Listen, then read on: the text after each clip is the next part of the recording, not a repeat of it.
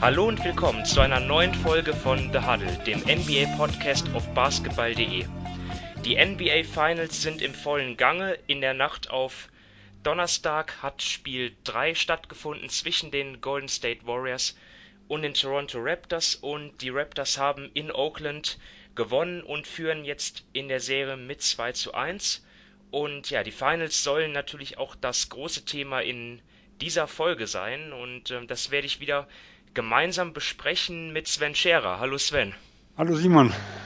Ja, mein Name ist Simon Wisser.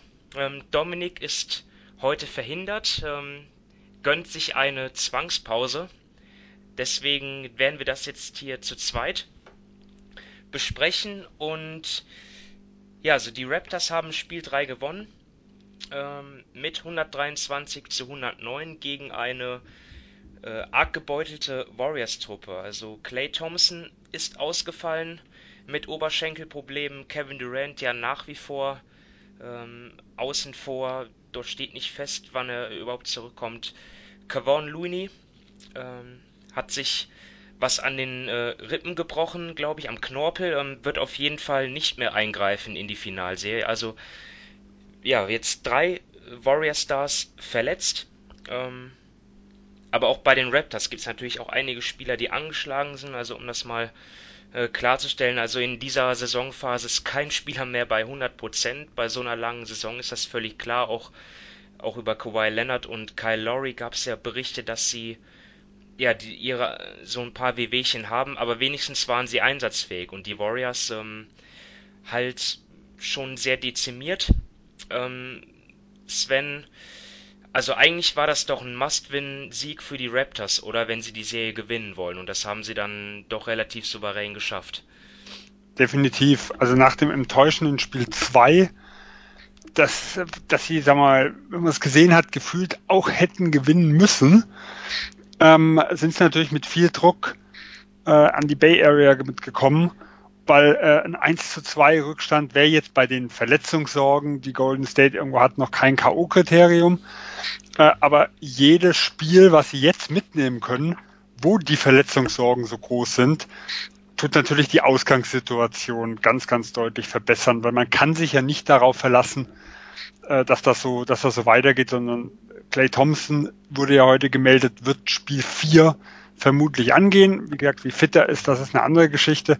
Und auch bei Kevin Durant gehen ja, ging ja vor ein paar Tagen einige davon aus, so Spiel 4 wäre angepeilt, wobei man natürlich da diesen, ja, schon tagelang Wasserstandsmeldungen kaum mehr glauben darf. Ja, also du sprichst es an, die Raptors jetzt in einer guten Situation. Ähm, Golden State muss drei der nächsten vier Spiele gewinnen, um den Titel zu verteidigen und den Three-Peat dann zu schaffen. Und ja, ich will jetzt nicht sagen, dass die Warriors Spiel 3 abgeschenkt haben, ähm, aber es gab ja schon Berichte, dass Clay Thompson eventuell hätte spielen können. Es war dann so eine Art Vorsichtsmaßnahme, dass er dann nicht gespielt hat. Er selber wollte ja auch. Äh, also die Warriors fühlen sich, also, also sie trauen sich dann natürlich immer noch zu, das zu schaffen. Ne? Also drei Siege in vier Spielen das, das, das haben sie schon häufiger unter Beweis gestellt, aber Toronto ist halt auch ein extrem starkes Team und ähm, da hat es dann einfach nicht gereicht, dass Stephen Curry wirklich ja krass abgeliefert hat. Also Playoff Career High mit 47 Punkten, dazu 8 Rebounds, 7 Assists. Er war halt irgendwie auf sich allein gestellt. Ähm, Draymond Green und Andre Iguodala waren zwar auch ganz okay, aber von, von den anderen Spielern, die halt übrig geblieben sind, hat halt keiner so wirklich abgeliefert, außer Andrew Bogut.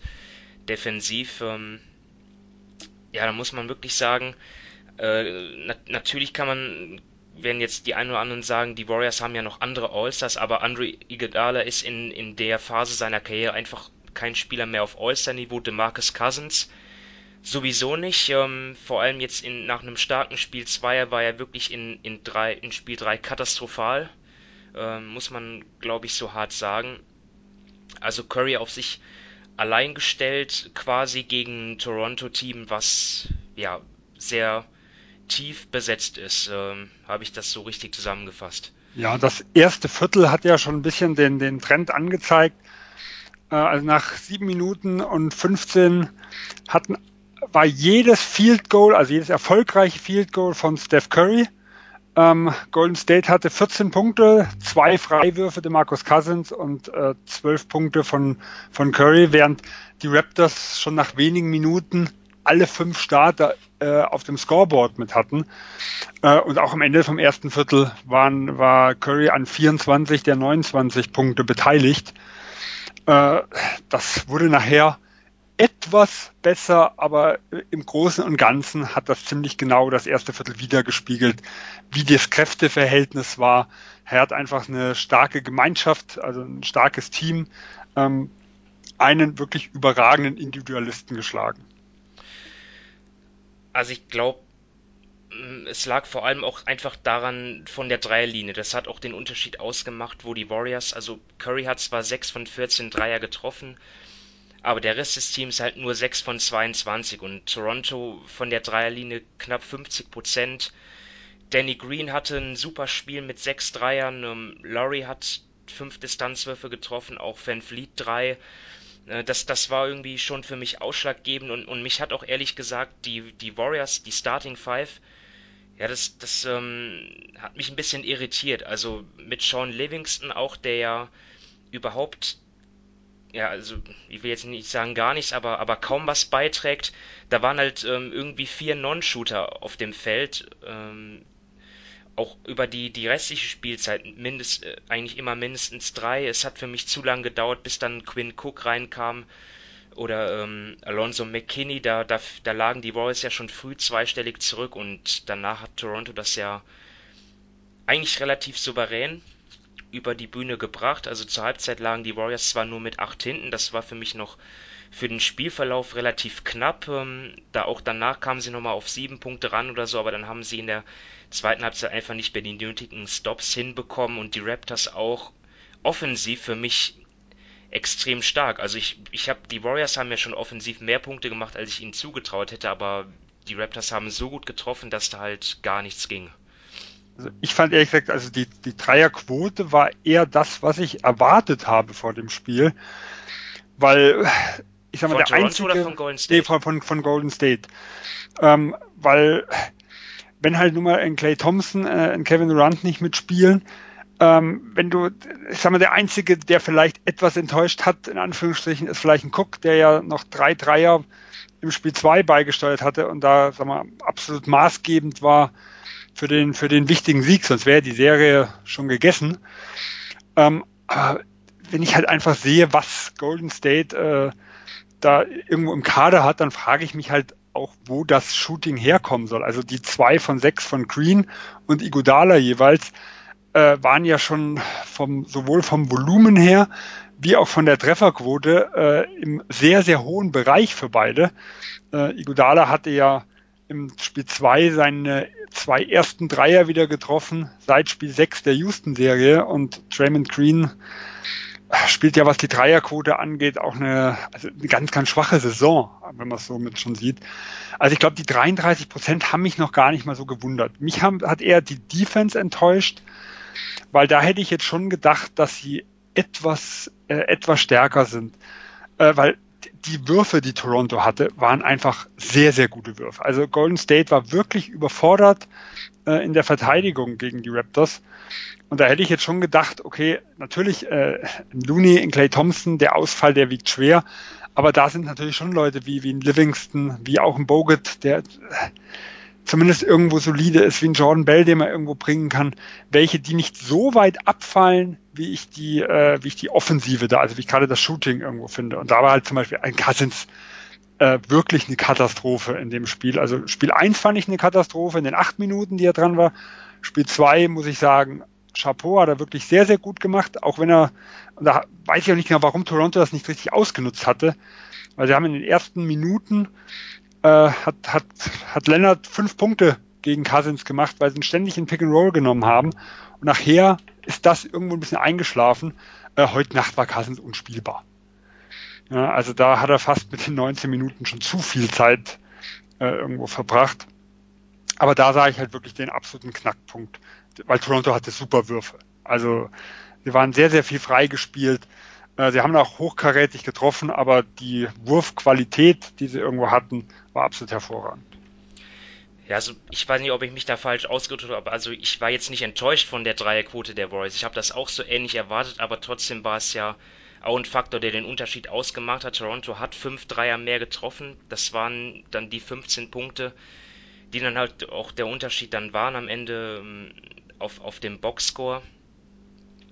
Ähm, ja, und das, das mangelnde Shooting, das war ja klar. Ich meine, natürlich war es, war es, ähm, ja, neu, das so zu sehen. Ich, ich habe, ich kenne jetzt kein, kann mich an kein Spiel in, in der Warriors, in der erfolgreichen Warriors-Ära erinnern, wo so viele freie Dreier dann ähm, ja verweigert wurden und dann stattdessen in die Zone gezo gezogen wurde, die dann oft blockiert war, zugestellt war. Ähm, ja, also es hätte halt einer heiß laufen müssen. Entweder Cook oder McKinney oder Jerebko. Ähm, das war nicht der, der Fall. Ähm, Steve Kerr hat ja auch viel ausprobiert. Er hat ja zehn Leute mit zehn Leuten gespielt, ähm, während Nick Nurse auf der anderen Seite eigentlich nur sieben Leute eingesetzt hat. Das zeigt ja auch irgendwie, ja, dass, dass Kerr dort alles versucht hat und, und, und die Leute ausprobiert hat, ob, um vor den Rotationsspielern vielleicht einer einen star starken Tag hat. War nicht der Fall und damit war dann auch die, die Niederlage folgerichtig. Ähm, Definitiv. Hast du ähm, jetzt, jetzt noch einen Punkt zu, zu der Serie, vielleicht auch generell? Wir haben ja auch ähm, in Spiel 2 einige taktische interessante Moves gesehen, dieses äh, Box and One, was, was dort die, die Raptors gespielt haben. Ähm, vielleicht willst du da noch näher drauf eingehen oder auf einen anderen Faktor? Ja, also dieses Box and One konnte natürlich gespielt werden, da damals auch Clay Thompson im letzten Viertel äh, verletzt draußen war und da sie ja genau das Shooting-Problem hatten, was sich jetzt auch im äh, Spiel 3 nochmal gezeigt hat. Ähm, ehrlich gesagt bin ich nicht jetzt äh, überrascht gewesen, dass sie das, das Box and One jetzt im Spiel 3 gar nicht mehr groß ausgepackt haben, weil sie hatten es, äh, also im, im Spiel 2 in der Schlussphase waren sie ja deutlich hinten und dann kann man ja auch mal was riskieren. Da kann man sagen, gut, ich nehme die schlechten Schützen, gebe ich denen, äh, gebe ich denen die Würfe, die eigene Offense funktioniert, äh, funktioniert bei Toronto ja auch nicht. Man hat ja nichts mehr zu verlieren. Ähm, also versucht man halt einfach, ja, den, die Leute können ja auch mal treffen. Also es ist ja nicht so, dass, dass die Golden State Spieler überhaupt nicht äh, heiß laufen oder treffen können. Gerade Iguodala hat das ja auch schon öfters in seiner Playoff-Karriere gezeigt. Äh, aber da fand ich halt schon eine gute Strategie zu sagen, wir haben jetzt nichts mehr zu verlieren, wir haben einen hohen Rückstand. Ähm, wir versuchen so äh, am Schluss quasi Curry rauszunehmen und sagen, entweder die anderen treffen oder wir haben noch eine Chance, das Spiel zu gewinnen. Jetzt im Spiel 3 war das eigentlich gar nicht notwendig, weil eigentlich hat Toronto von vorne bis hinten das Spiel kontrolliert. Äh, sie waren ja zwischendurch dann mal mit 16 vorne, mehr, mehr bis sieben Anfang des äh, letzten Viertels ist Golden State nicht mehr rangekommen.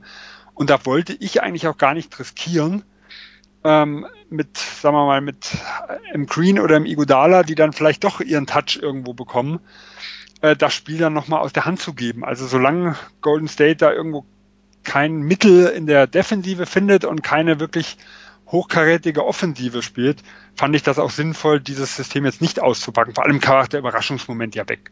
Also Golden State war sicher besser vorbereitet äh, wie in Spiel 2, weil das ist ja eine ganz untypische Strategie. Was ich halt noch irgendwo interessant fand, ist sowohl in Spiel 1 und in Spiel 3 äh, war das die, die Halfcourt Offense äh, der Raptors absolut überragend und das hat in Spiel 2 überhaupt nicht funktioniert. Also man sieht halt schon momentan, auch verletzungsbedingt natürlich bei Golden State, ist Toronto äh, klar überlegen, äh, aber sie müssen, sie müssen halt ihre Würfe treffen. Äh, und das war bei Toronto immer schon wieder ein bisschen wackelig in den gesamten Playoffs. Also wir haben ein paar Philly-Spiele gehabt, wo das, wo das katastrophal war.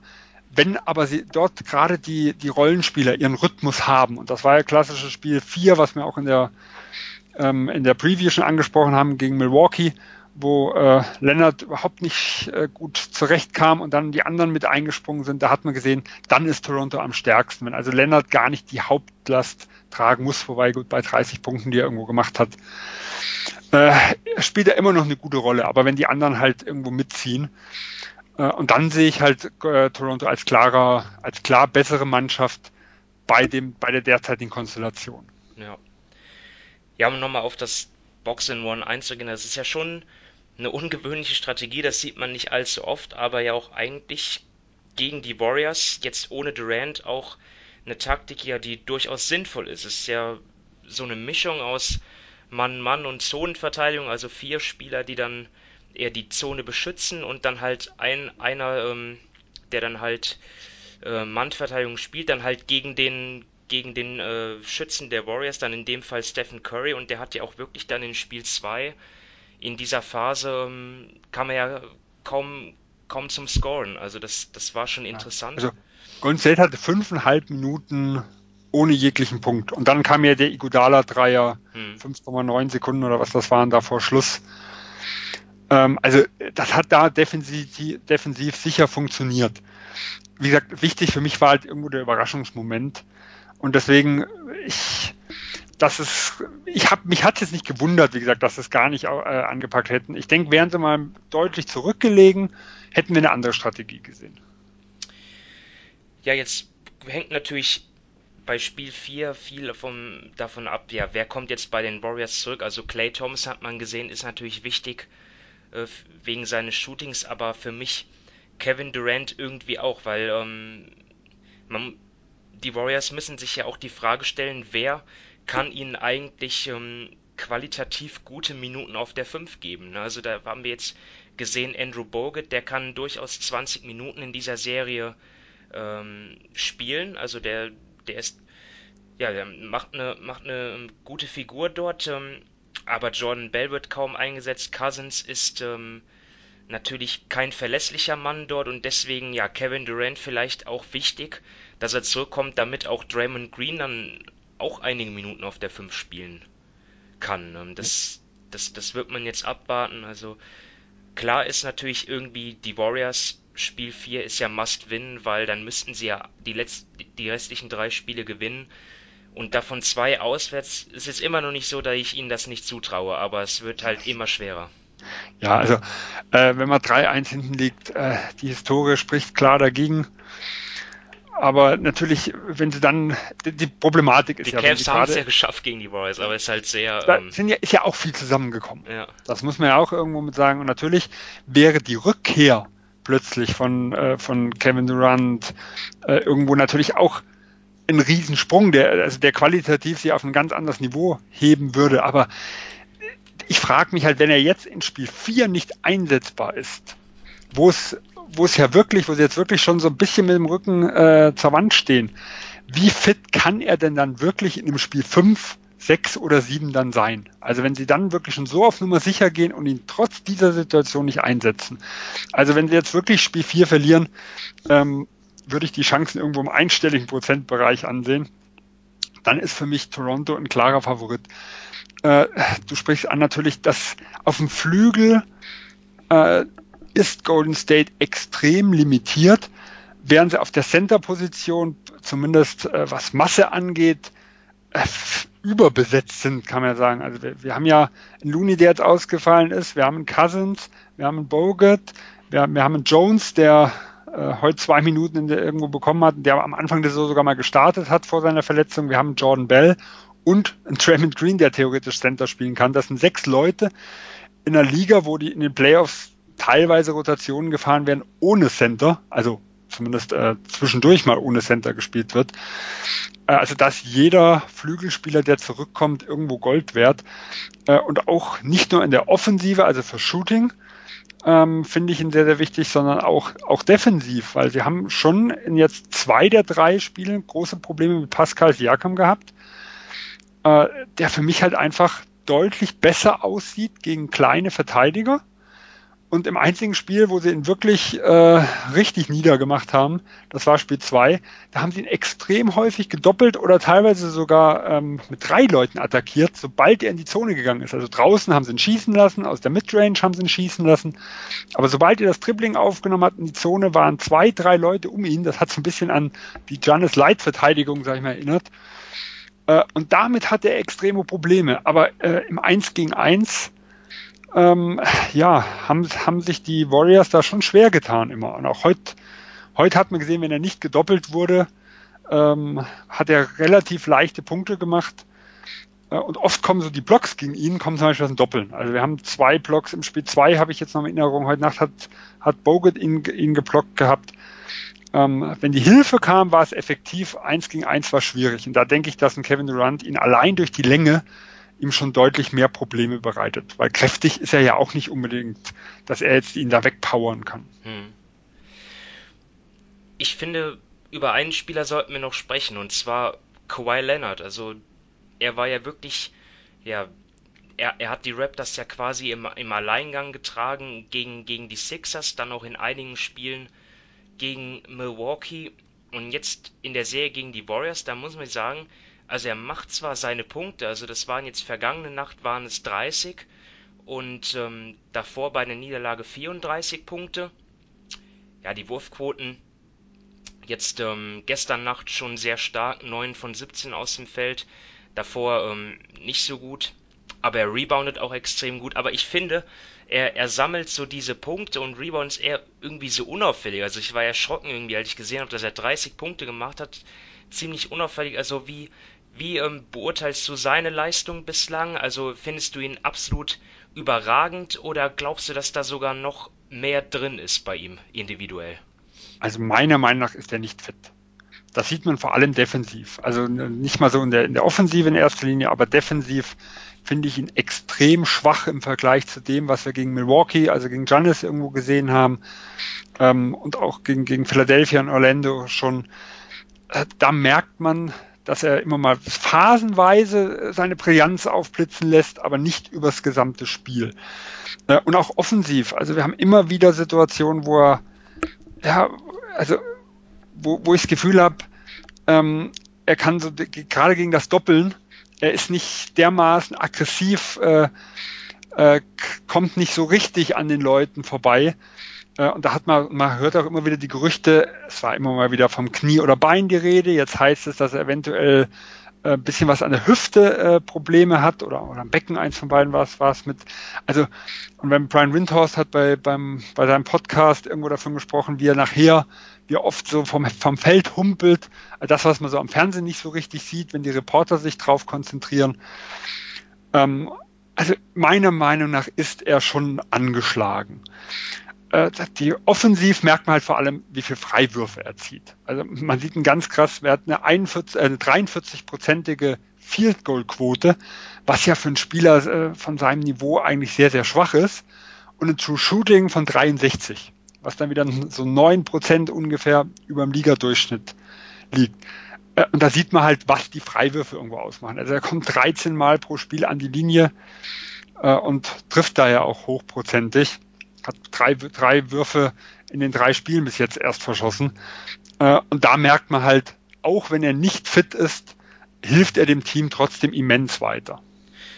Ja, das hätte ich auch angesprochen, die Freiwürfe, die er sich immer erarbeitet und auch, dass er immer noch derjenige ist, der dann auch für die entscheidenden Körbe zuständig ist. Also jetzt auch zum Beispiel im zweiten Viertel, wo die Raptors ja auch dann ähm, gestern knapp fünf Minuten nicht gescored haben, da war es er dann, der dann ähm, wieder ähm, ein paar Punkte erzielt hat. Ich weiß nicht mehr, ob, ob per Freiwurf oder ob er, ob das ein Feldwurf war, aber dann war auch er, der dann, ist auch er, der dann immer noch vorangeht. Also auch wenn er angeschlagen ist, Definitiv. Aber man hat ja auch im Spiel 2 gesehen, gerade bei dem 18 zu 0 Run damals der Warriors, dass er es dort halt eben nicht konnte. Ja. Also dort äh, ist die Offensive komplett zusammengebrochen der Raptors. Und da haben wir in anderen Spielen äh, und in anderen Serien irgendwo schon gesehen, dass er diese Spiele komplett übernommen hat in der Phase. Äh, und da hat er auch äh, in, in dieser Phase einfach kein Land gesehen. Und da merkt man halt schon, es ist gerade gegen Philadelphia fand ich ihn absolut überragend an beiden Enden irgendwo. Ähm, und da hat er sich aber ja scheinbar auch dieses Wehwehchen irgendwo geholt. Aber gut, die Raptors können sich über Wehwehchen jetzt irgendwo nicht beklagen. Wie gesagt, es sind beide Teams, die angeschlagen sind und zumindest was auf dem Feld betrifft, also was die, die Spielzeit betrifft, geht es ja den äh, Golden State Warriors deutlich schlechter.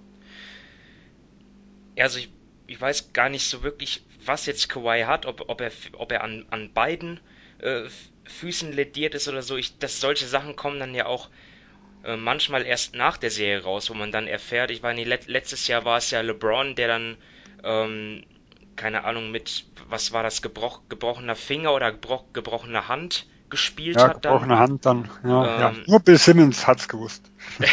Natürlich. Er hat's, glaube ich, vor dem letzten Spiel irgendwo schon mal preisgegeben in der Hinsicht, während offiziell äh, LeBron James es ja erst nach dem, nach dem Sweep dann an die Öffentlichkeit gebracht hat. Ja.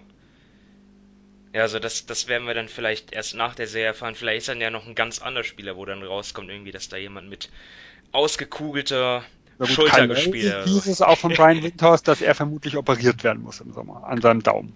Äh, du, du meinst Kyle Lowry? Ja, Okay. also da hat, äh, ich, ich glaube, er hat auch in seinem Pod irgendwo gesagt, dass, dass vermutlich eine OP missverstanden, ja. ansteht am linken Daumen. Ja. Ja. Äh, Van Vliet ist fraglich für Spiel 4, hieß es, der hat auch ein bisschen gehumpelt. Also äh, es geht ihnen nicht ganz so dreckig wie den Warriors, aber auch die Raptors, äh, denen merkt man die Playoff-Strapazen irgendwo an, die gehen auch am Krückstock. Ja, dann. Also beide Teams. Äh, aber das, das macht es ja irgendwie auch äh, unvorhersehbar. Vor allem auch äh, Richtung Spiel 4 ja in der Nacht auf Samstag schon.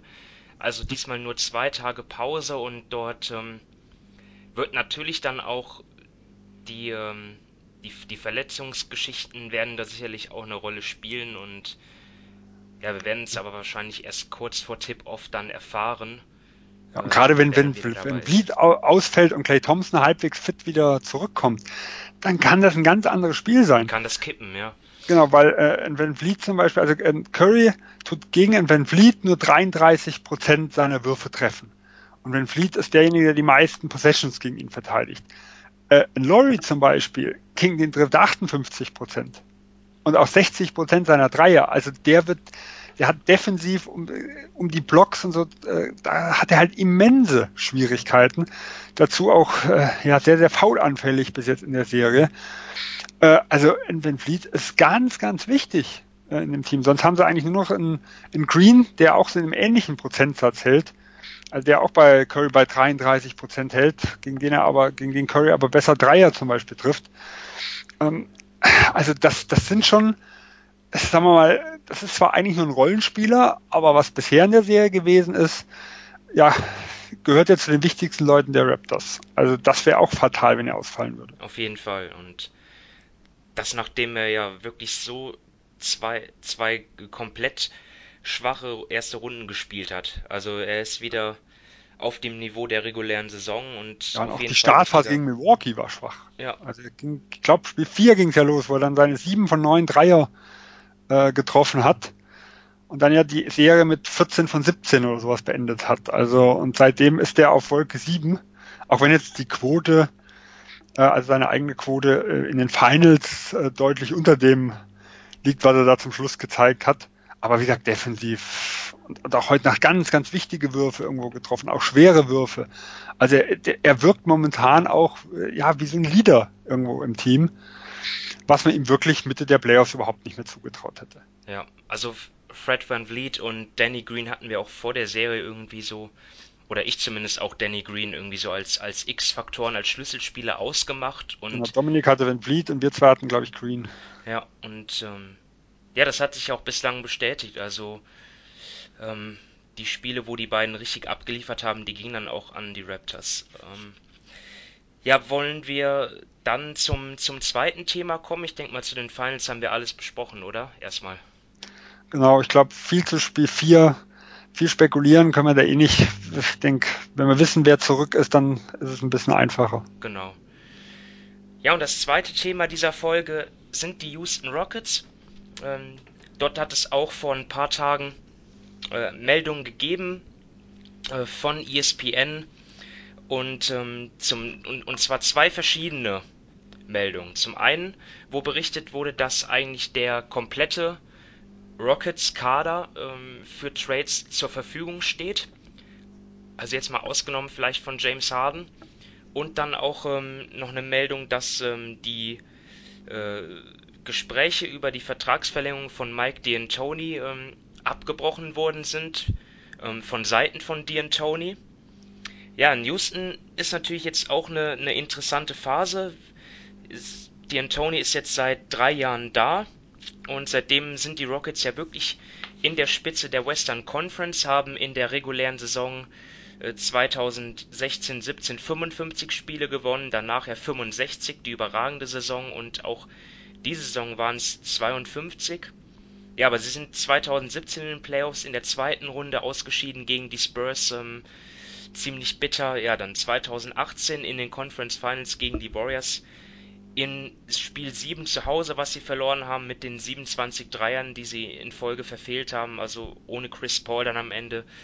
Ja, das war wirklich ihre große Chance, der sie lange ähm, nachgetrauert haben und auch in dieser Saison dann ja, in der zweiten Runde raus dann gegen die Warriors in sechs Spielen sogar, obwohl dann Kevin Durant ähm, in der zweiten Halbzeit von Spiel 5 raus ist, haben sie es nicht geschafft, die Serie zu ihren Gunsten zu drehen. Ja, und das hat dazu geführt, dass man sich in Houston hinterfragt. Also das Personal, zum einen die Spieler, den Trainerstab, aber auch die Spielphilosophie.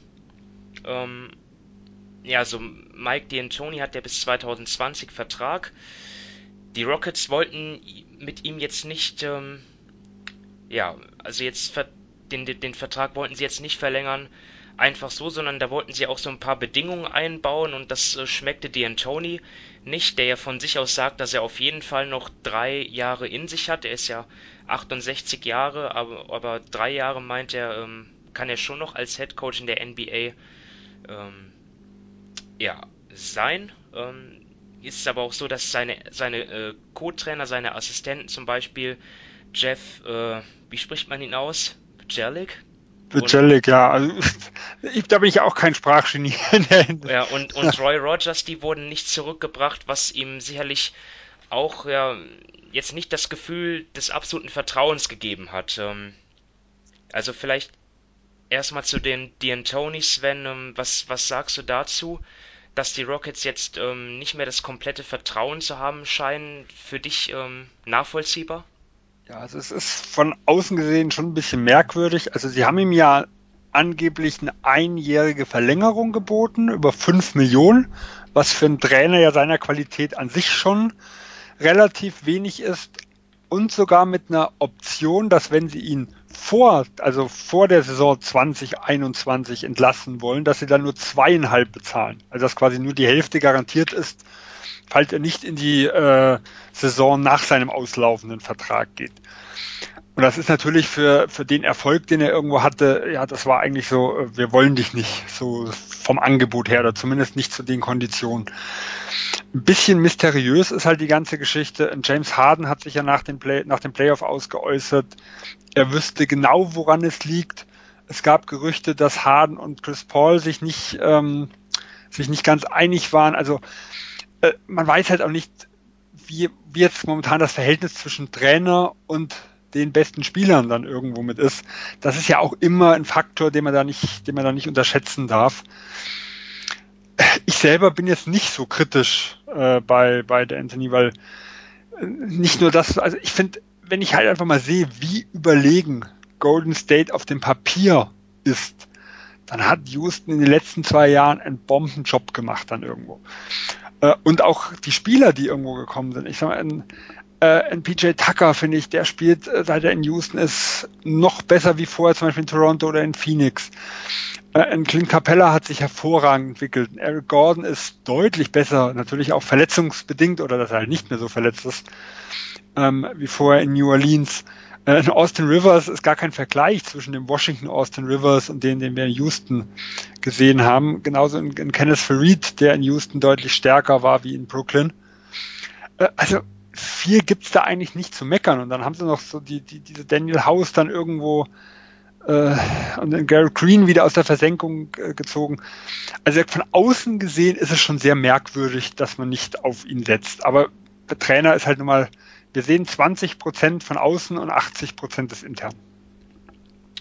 Ja, und dann natürlich die Meldung, dass eigentlich der gesamte, das gesamte Team für Trades ähm, angeboten wurde. Und ja, ich kann mich noch erinnern, wir haben nach den, wir haben ja einen, einen Pod aufgenommen zu den Teams, die in der zweiten Runde ausgeschieden sind. Und dort haben wir ähm, ja die Rockets nicht ausgewählt und wo, wo ich noch argumentiert habe, ja, was kann sich an, an dem Kader wird sich eh nicht so viel ändern. Die meisten äh, wichtige Rotationsspieler stehen unter Vertrag, auch in der kommenden Saison, teilweise sogar bis 2022.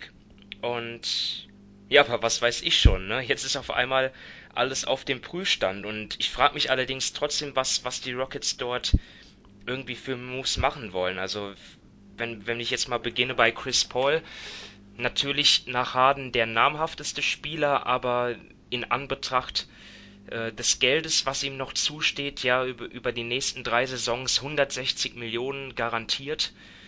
Er, er ist 34, hat jede Saison so seine äh, Phasen, wo er, wo er verletzt ist. In, in, der, in der abgelaufenen Saison hat er ja auch schon leistungsmäßig stark abgebaut im Vergleich zum Jahr davor. Also ich, ich, ich, ich, traue irgendwie nicht mal den Lakers zu, dass sie da irgendwie so einen Verzweiflungsmove machen, wenn sie jetzt in der Free Agency leer ausgehen sollten. Und dann Eric Gordon und PJ Tucker und Nene, das sind mit, mit 14 beziehungsweise 8 und 4 Millionen für die nächste Saison, sind das für mich Verträge, die, die, die sogar ganz okay sind. Also bleibt für mich ja eigentlich, ähm, wenn man jetzt von Isaiah Hartenstein absieht, ähm, dessen 1,4 Millionen ja ähm, da, da kann man ja drüber hinwegsehen. Da bleibt ja eigentlich nur noch Clint Capella übrig. Ähm, wie, wie realistisch siehst du eigentlich da das, das Szenario, dass die Rockets da den Kader umkrempeln? Ja, also vom, vom Grund her muss man ja sagen, äh, Murray ist ja immer sehr aktiv.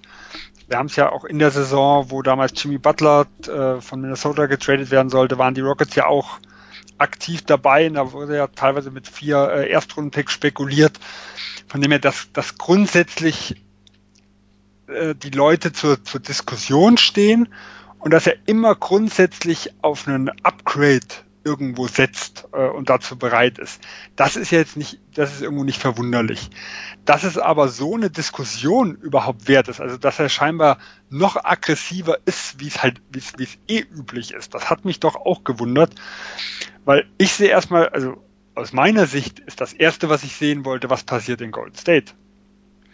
Weil Houston würde zu den absoluten Titelfavoriten gehören wenn ein Kevin Durant geht, also Golden State wäre immer noch ein Mitfavorit, aber wir hätten dann trotzdem noch eine andere Konstellation, weil dann wäre Golden State plötzlich äh, aus meiner Sicht auch für Houston schlagbar. Ob sie es schaffen, ist, ist, eine andere Geschichte, aber dann man, würde man doch deutlich näher auf Augenhöhe irgendwo stehen. Ähm, und ich hatte eigentlich vor der Saison gedacht, dass die ein, auch die einzige sinnvolle äh, nicht vor der Saison, vor der, vor der Offseason jetzt, dass die einzige sinnvolle Alternative wirklich Clint Capella ist, weil man hier halt sagen kann, ähm, das ist ein Spieler, der über die Saison und gegen die meisten Teams in den, gerade in den ersten Runden der Playoffs, da ist er immens effektiv und absolut top. Und er hat einen super Vertrag. Sobald aber gegen die richtig guten Teams ist, die ihn dann mehr äh, in den Raum irgendwo stellen, also die halt, die dann wirklich diese Big Men attackieren, ähm, die diese switchen lassen und gucken, dass halt die, ja, die guten Offensivspieler dann irgendwo gegen Capella dran sind. Dort ist er halt schon überfordert und dort haben wir schon gesehen, dass, dass äh, Houston immer mehr auf PJ Tucker gesetzt hat, auf Center und drumherum lieber äh, Flügel irgendwo mit hatte. Äh, also eher guter Vertrag, noch jung, er ist sicher ein interessanter Spieler. Wenn ich jetzt aber mal gucke, welches Trade-Szenario aus meiner Sicht der realistisch ist, da sieht es dann auch schon wieder düster aus. Weil die Teams, die für mich da am ehesten in Frage kommen, die haben eigentlich keinen wirklich interessanten Spieler für Houston. Also auf dem Papier könnte man sagen, gut, jemand zum Beispiel wie ein, wie ein Robert Covington oder so. Das wäre so ein klassischer Flügel, der super in so ein System passen würde, gerade für die Playoffs. Und dann gucke ich, hm, Clint will, will ich Covington als Minnesota abgeben, um Clint Capella neben Carl Anthony Towns zu stellen? Da tue ich mich dann zum Beispiel extrem schwierig. Und mir fällt dann irgendwo der einzige Name, der da irgendwo wieder kommt, ist zum Beispiel Al, Al Horford, der aber jetzt selber eine Player Option hat, der eventuell sogar Free Agent wird, wo man gar nicht weiß, ähm, welches Interesse der hat. Weil das wäre jetzt zum Beispiel jemand, der in der regulären Saison ein klares äh, Downgrade irgendwo ist, weil er viele Spiele ausfallen wird, eher mal geschont wird, aber der halt absolut perfekter Spieler wäre für eine Serie gegen Golden State. Ähm, nur, dann habe ich ihn, wenn er, wenn er jetzt rein jemand mit 30 Millionen gegen Capella mit 16, äh, und ich muss das Gehalt irgendwo passend machen und will ja keinen Gordon, keinen Tucker oder so noch zusätzlich abgeben. Gut, das ist sicher machbar. Also Murray ist jemand, äh, der sich auch im letzten Jahr schon zahlreiche ungarantierte Verträge im Juni noch reingetradet hat, um dann halt mit Masse das irgendwo aufzufüllen. Aber es sind wenig Szenarien, die für mich jetzt irgendwo ersichtlich sind, wo man sagen kann, oh hier, das könnte für beide Seiten äh, äh, absolut Sinn machen. Also wir wissen ja, dass der Center-Markt in der NBA sowieso nicht mehr so gut ist wie, wie vor ein paar Jahren noch. Und ich finde auch diese, diese Playoffs und auch die Playoffs 2018 haben ja schon irgendwie so eine Tendenz gezeigt, dass es sehr viele Spieler gibt, die in der regulären Saison ja wirklich abliefern und in, dann in, der, in den Playoffs ja fast unspielbar werden. Und da gehört jetzt Capella vielleicht nicht komplett dazu, aber auch er hat ja große Schwierigkeiten in der, in der Serie gegen die Warriors. Und ich glaube, das ist auch so ein Thema, was jetzt die Franchises, was, was die noch mehr dann halt auch ähm, evaluieren, wenn es um Trades geht. Sind diese Spieler, können wir die auch in den Playoffs, wenn es jetzt in ein entscheidendes siebtes Spiel geht, können wir auch da auf diese Spieler setzen. Und, und, und das macht es dann vielleicht auch schwer, ähm, dann, dann für Houston einfach Capella abzugeben, zumindest an, an Teams mit, mit, mit wirklichen Playoff-Ambitionen. Ne? Weil, ja, das sind aber grundsätzlich ja, es ist schwierig, solche Trades zusammenzubekommen. Ja. Also, weil man könnte ja rein in Theorie sagen, also perfekte Trade-Partner könnte eigentlich Golden State sein. Hier wird schon seit Monaten darüber spekuliert, ob die wirklich bereit sind, in Draymond Green 2020 den Maximalvertrag zu geben, den er haben will weil er mit Alter und sowas alles das eine absolute Katastrophe sein könnte. So, wenn jetzt hier Houston hingehen würde in der Theorie und sagen, hm, Clint Capella ähm, und äh, Green habt etwa dasselbe Gehalt, gerade wenn in Kevin Durant bleiben sollte in Golden State und die eine immense, ähm, also immense Umfang haben, was die Gehälter angeht. Ja, ich sichere mir jetzt einen Capella für 16 Millionen, anstatt im Green im nächsten Jahr 35 zu bezahlen das wäre aus, aus den Sicht äh, sicher überlegenswert. Und andersrum wären Draymond Green zumindest für das eine Jahr, was er jetzt noch einen Vertrag hätte, wo, wo man sagen könnte, da, da wäre Houston vielleicht absoluter Top-Favorit oder zumindest auf, wieder auf Augenhöhe, selbst mit dem Kevin Durant auf den Titel, dass man sagen könnte, ach, da zocken wir einfach mal als Houston. Nur kann ich mir einfach nicht vorstellen, dass zwischen Golden State und Houston, nach dem, was die letzten zwei Jahre gewesen ist, so ein Trade zu, äh, zustande kommt. Ähm, also äh, ich sehe schon, es gibt immer Möglichkeiten und ich glaube, hier ist halt wirklich wichtig, äh, hier hat Murray im letzten Jahr einen super Job gemacht. In, in Clint Capella hat halt im Vergleich zu anderen Centern, also zum Beispiel zu einem Gobert, zu einem Stephen Adams, die auch so, sagen wir, zu, den, zu der Elite der Center irgendwo gehört oder zumindest so, so bei Adams vielleicht zur zweiten Reihe, ähm, die auch in einzelnen Situationen schwierig spielbar sind, die aber einen ganz anderen Vertrag haben wie in Clint Capella er verdient mit 16 Millionen im nächsten Jahr, ich sag mal, ein durchschnittliches Startergehalt. Und das heißt, selbst wenn er in den Playoffs in einzelnen Situationen schwer spielbar ist, ist er vom reinen Wert her immer noch ein Spieler, der aus meiner Sicht klar positiv ist, weil das ist ein Gehalt wie so ein vierter, fünfter Starter. Irgendwo nach, nach, den, nach dem neuen Salary Cap. Ähm, und dafür ist er immer noch gut und gerade äh, in der regulären Saison da war ja so, ja, vielleicht Borderline All-Star-Niveau, sage ich mal, also war zumindest bei, bei einigen in der Diskussion. Dafür ist er zum Beispiel dann komplett unterbezahlt. Also ich glaube immer noch, dass er einen sehr, sehr guten Wert hat und dass da Murray wirklich einen guten Job gemacht hat mit dem Vertrag. Äh, aber wie gesagt, die, die Optionen, wo ich sage, das passt wie, wie die Faust aufs Auge, die fehlen mir da irgendwo. Also das sind ganz, ganz wenige Teams, die da irgendwo Sinn machen. Und wenn man wenige Teams sieht, dann weiß man schon, oh, es wird ganz schwer, dass da was zustande kommt. Morris ein Genie, also. Ja, ausschließen kann man nicht. Ne? Ja. Ähm, ja, wollen wir dann zum Abschluss noch auf Chris Paul kommen? Ich habe mich da eben auch vertan mit den 160 Millionen. Das war jetzt in der ab, abgelaufenen Saison mit einbegriffen. Also, also es sind über die ja, 27, nächsten drei Jahre sind es, sind es noch knapp 120 Millionen dann, also knapp 40 pro Jahr, was ja auch mehr als ein Drittel des Salary Caps ist. Also wirklich schon ein Vertrag, den man sich jetzt nicht ohne weiteres äh, an, ans Bein bindet. Hast du da irgendwie siehst du da irgendwie eine Möglichkeit, dass, dass die Rockets, ja, das klingt jetzt, klingt jetzt böse, äh, ihn, ihn loswerden könnten, wenn sie das wollten? Also vom Grundsatz her, äh, es hieß ja auch in Houston, es sind nicht nur Spieler, sondern auch alle Picks im Gespräch. Also grundsätzlich ist es immer möglich, Verträge loszuwerden. Und Chris Paul ist ja kein komplett toter Vertrag. Also er ist ja immer noch wertvoll, er ist halt nur keine 38 Millionen im nächsten Jahr wert und ja. auch gar keine 44 im letzten Jahr.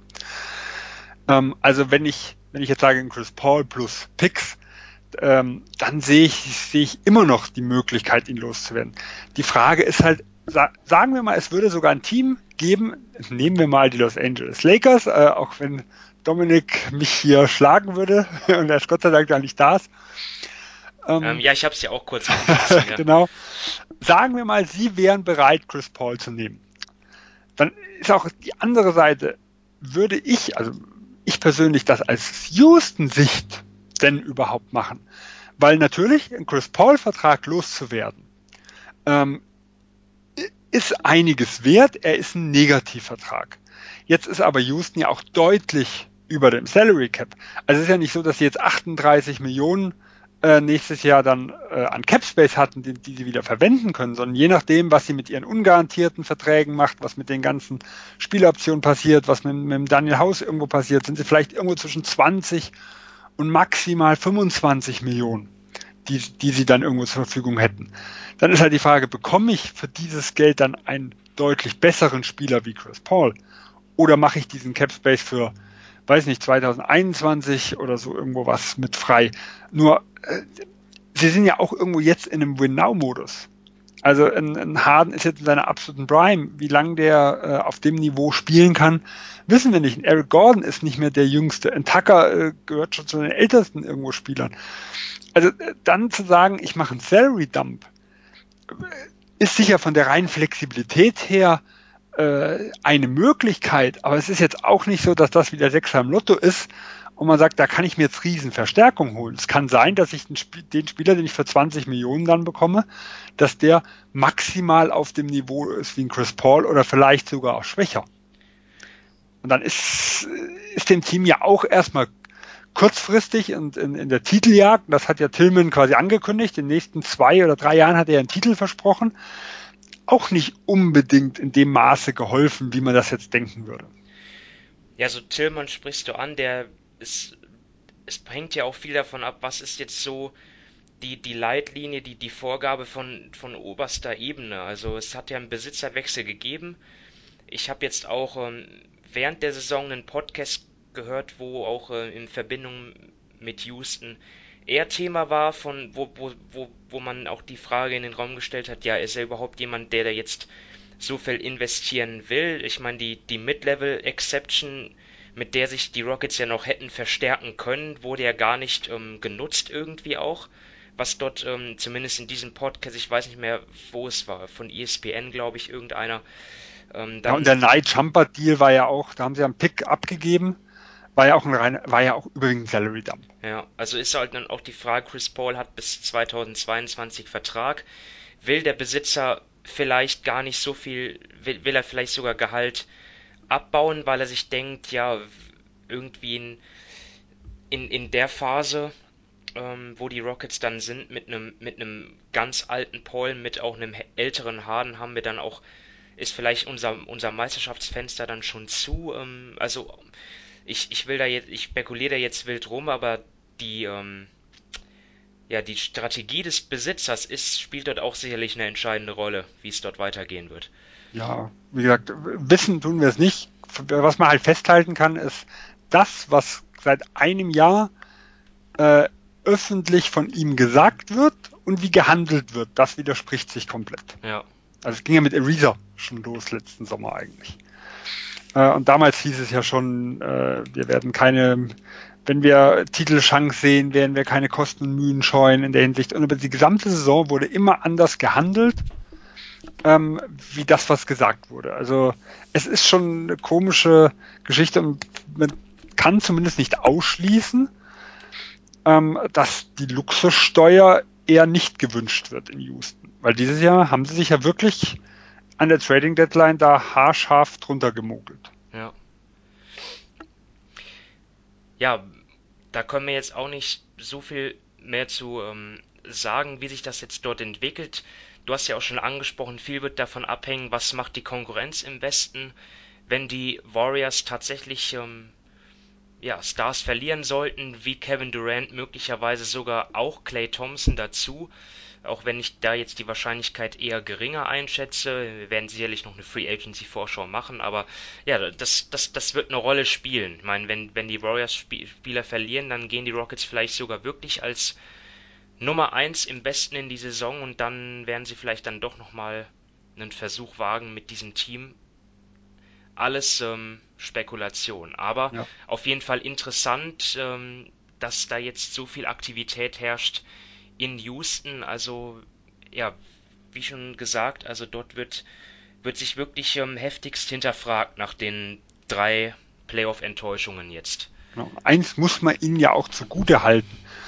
Also ähm, sie haben es ja wirklich in den letzten Jahren, wie wir es vorher schon mal kurz angesprochen haben, geschafft, viele Spieler deutlich überperformen zu lassen. Und wenn ihr halt jetzt ein, das macht natürlich die, die Trade-Varianten dann vielleicht wieder etwas positiver, weil sie sehen vielleicht einzelne Spieler, die wir jetzt überhaupt nicht auf dem Schirm haben, als ein Trade-Partner zum Beispiel für einen Capella, ähm, deutlich in dem System der Rockets vielleicht deutlich positiver, äh, weil sie ja auch schon gezeigt haben, was sie für einzelne Typen dann irgendwo rausziehen können, dass vielleicht wirklich ein Trade zustande kommt, den wir erstmal komplett abfällig bewerten und der sich aber nachher im System der Rockets dann doch positiv auswirkt. Also sie haben da schon ein bisschen Kredit in den letzten Jahren ja irgendwo verdient, weil das, was sie da aufgebaut haben, war wirklich, war wirklich ganz, ganz stark im Verhältnis zu dem, ja, war, wie man sie, wie man sie, wie man die Spieler teilweise einschätzt, bevor sie nach Houston kamen. Ja. Okay, dann ähm, würde ich sagen, ähm, sind wir auch am Ende dieser Folge. Ich ähm, bedanke mich mal wieder bei Sven für deine Einschätzung, auch an die Zuhörer fürs Zuhören. Ähm, abschließender Hinweis noch, aktuell auch äh, auf unserer Seite neben ähm, den, den NBA News auch äh, im Moment ein, ein Interview mit Marc Gasol, also ein, ein Redakteur von uns, ist im Moment in Oakland vor Ort und ähm, hat dort unter anderem mit Marc Gasol gesprochen, äh, beispielsweise auch über Kawhi Leonard ähm, also äh, schaut da gerne rein. Ähm, ansonsten natürlich ja viel Spaß weiterhin mit den NBA Finals, mit Spiel 4 vor allem dann erstmal in der Nacht auf Samstag. Und ja, wir werden uns auf jeden Fall dann demnächst wieder melden, ähm, wenn es dann um die NBA Finals geht, dann vielleicht ähm, nochmal über die Nachbetrachtung oder vielleicht ähm, auch nochmal vor Spiel 6 oder Spiel 7, falls es das geben sollte, und dann natürlich auch Richtung Free Agency. Die NBA macht da ja keine große Pause nach den Finals, da geht es ja sofort weiter zur Sache. Also, ähm, ja, wünsche ich euch ähm, weiterhin viel Spaß mit den Finals und bis dahin. Macht's gut. Ciao. Tschüss.